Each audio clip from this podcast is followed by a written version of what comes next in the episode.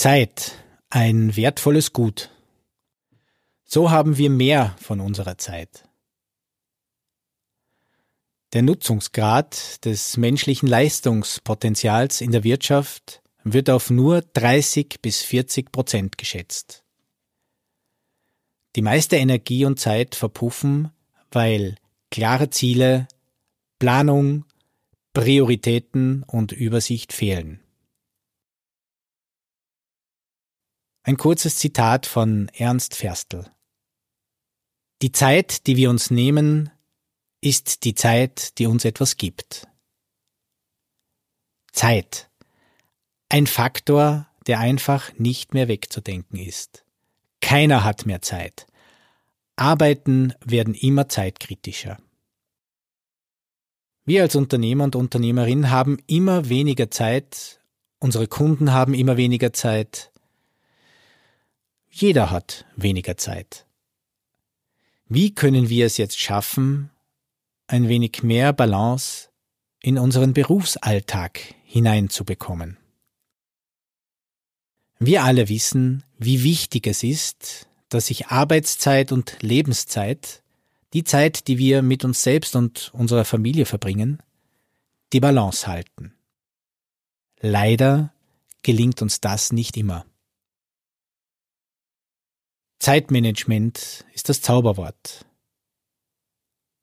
Zeitmanagement ist Konsequenz.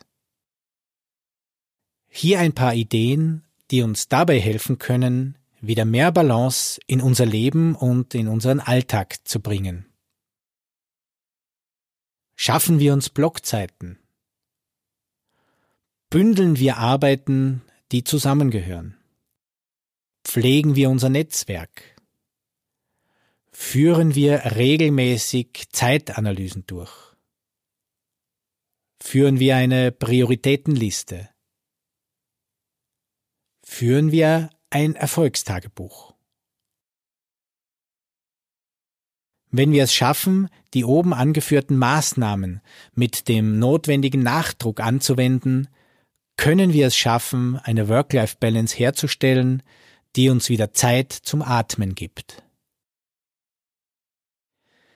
Zum Abschluss noch eine kurze Geschichte, die uns zum Nachdenken bringen sollte.